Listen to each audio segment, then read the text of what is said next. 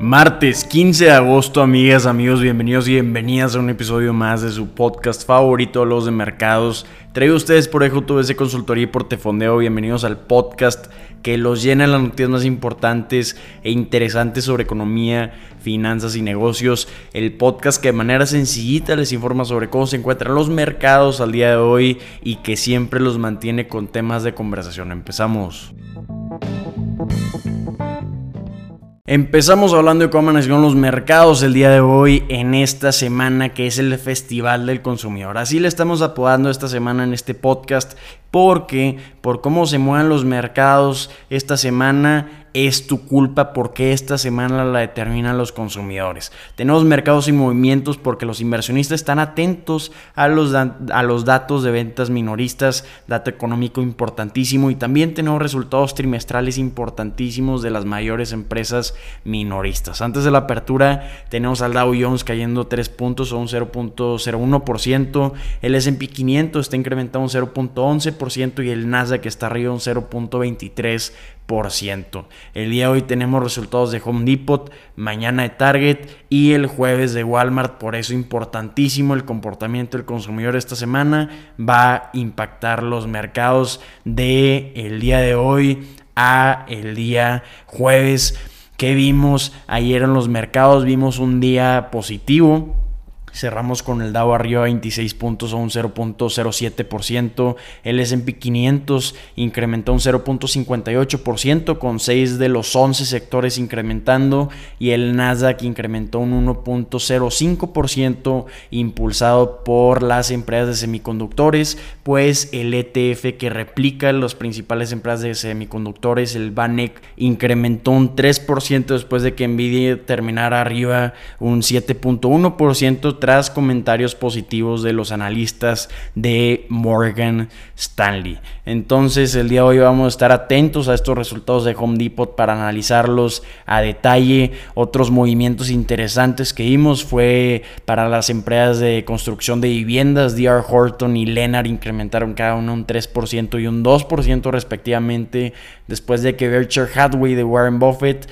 revelaran nuevas posiciones en estas empresas. También vimos que el director ejecutivo de Discovery Financial renunció a su cargo como CEO, entonces sus acciones cayeron más de 5% tras estas noticias.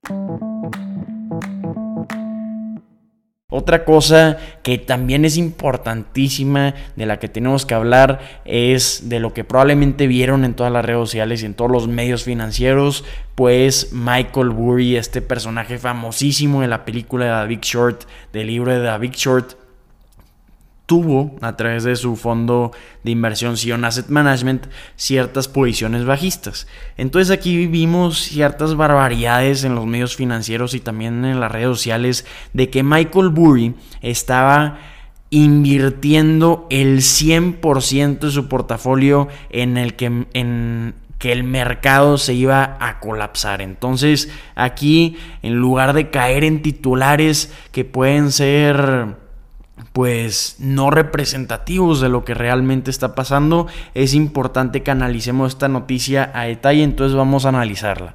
¿Qué fue lo que hizo Michael Burry realmente? ¿Realmente invirtió el 100% de su portafolio en el que el mercado se iba a colapsar? La respuesta corta es no. Ahora vámonos a la respuesta detallada. Michael Burry compró, adquirió opciones bajistas contra el SP 500 y el Nasdaq. ¿Cómo realizó esto? Compró opciones put, opciones bajistas con un valor nocional de 739 millones contra el ETF que replica el Nasdaq, el triple Q. Compró también opciones bajistas put con un valor nocional de 886 millones de dólares contra el ETF que replica al S&P 500. Entonces, ¿qué quiere decir esto? Quiere decir que Michael Burry invirtió 1.625 millones de dólares en que se iba a colapsar el mercado. No, como comentamos, está adquiriendo opciones put que te da el derecho, pero no la obligación de vender a un precio fijo en el futuro cierto activo. Entonces, al Michael Burry, al adquirir a de Decision Asset Management opciones bajistas sobre estos dos ETFs que replican a los dos principales índices, lo que está haciendo simplemente es tener el derecho de vender probablemente a precios actuales estos índices como una medida defensiva o bajista, pero no está invirtiendo 1.625 millones de dólares en que se va a colapsar el mercado, no está dedicando el 100% de su portafolio a que va a caer la bolsa porque las opciones put normalmente representan su precio entre 1 y 5% del valor nocional, entonces de estos 1.625 millones de dólares probablemente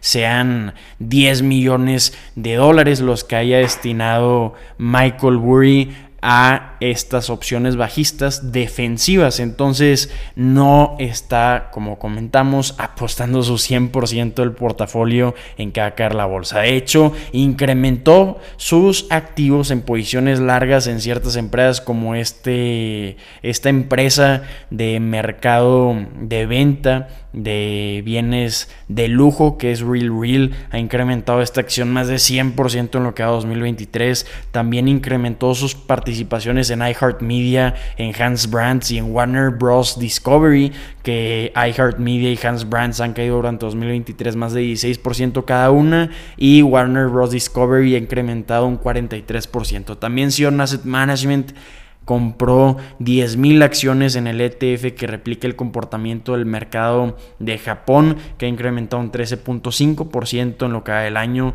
debido a las bajas tasas de interés. Eh, como comentamos ayer, nos gusta lo que estamos viendo en Japón, también le gusta Blackstone, entonces estamos viendo a varios inversionistas irse a lo optimista hacia ese mercado asiático.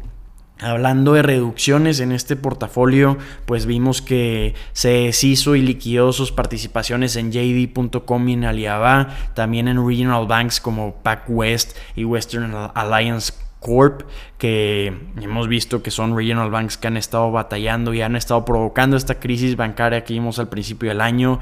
También vendió sus 150 mil acciones en First Republic Bank, aunque con este reporte regulatorio de ayer, con el que sacaron todos estos titulares y unas barbaridades, pues no se reflejó si se deshizo de estas participaciones antes del colapso del primero de mayo o después.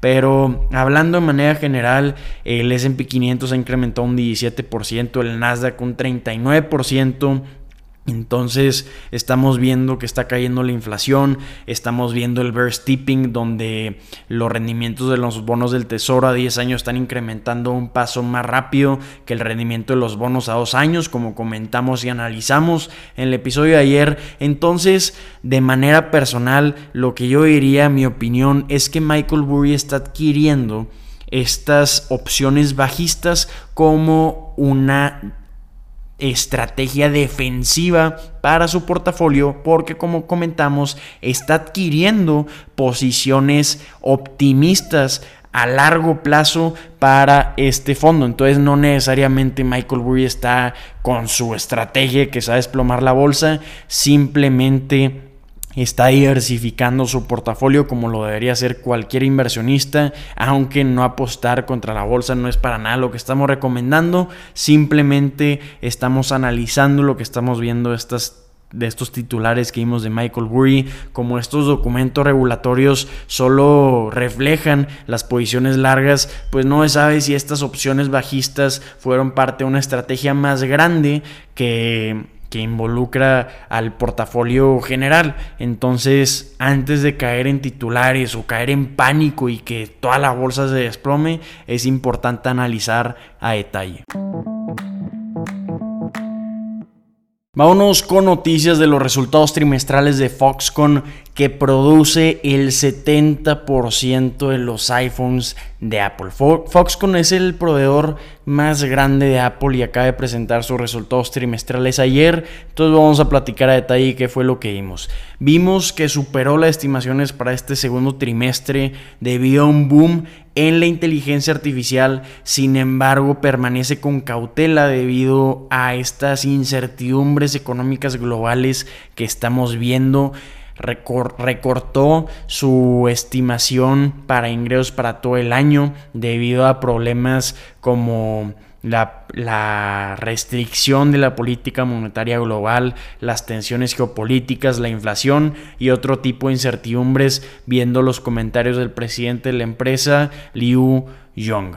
También estamos viendo que ve mucho potencial en India Foxconn, donde ha estado incrementando y expandiendo rápidamente sus capacidades de producción. Ha estado invirtiendo pues ya varios miles de millones de dólares en inversiones y dice que es solo el comienzo de sus inversiones. Pero esto es después de que el mes pasado habíamos comentado en este podcast que Foxconn se había retirado de una alianza estratégica con Vedanta para producir semiconductores en India, pero dice que está buscando llegar por otros medios para aprovechar los incentivos que hay para la producción de chips en ese país que se quiere convertir en un hub de la tecnología. Estamos viendo que Foxconn se está enfocando para diversificarse y no depender tanto de Apple hacia el sector de vehículos eléctricos. Dice que es muy probable que llegue a producir baterías de vehículos eléctricos en Wisconsin. Entonces, esto pues siendo parte de estos planes de diversificación son muy interesantes para los Ha estado ganando mucha participación de mercado con los módulos GPU y también con los substratos debido a la cadena de suministro de servidores de inteligencia artificial donde hemos estado viendo que ha sido lo que ha sido un gran contrapeso contra la desaceleración de demanda por smartphones y computadoras personales. Vimos una caída de 1% en la utilidad neta para este trimestre, presentó 33 mil millones de dólares de Taiwán que son nuevos dólares taiwaneses, que son más o menos mil millones de dólares estadounidenses.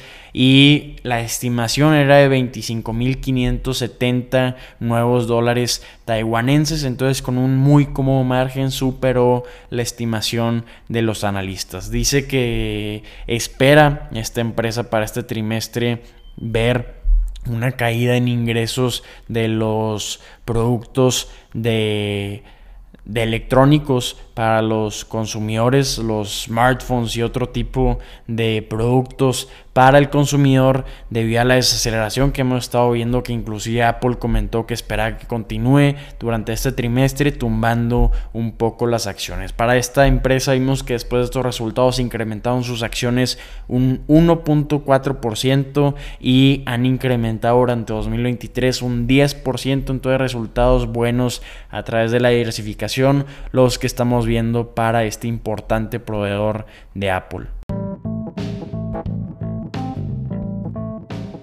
Amigas, amigos, soy Eduardo y estas son las noticias que tienen que saber el día de hoy. Episodio corto, pero espero que la información compartida les haya resultado de gran utilidad. Si así lo fue, los invito a compartir este contenido, nos ayudan muchísimo. También nos ayudan muchísimo calificando este podcast en la plataforma donde nos estén escuchando. Si tienen cualquier duda, comentario o retroalimentación, los invito a dejarlo en estos comentarios del podcast, también a mandarnos un mensaje por redes sociales y espero que tenga un excelente día. Nos vemos mañana. ánimo.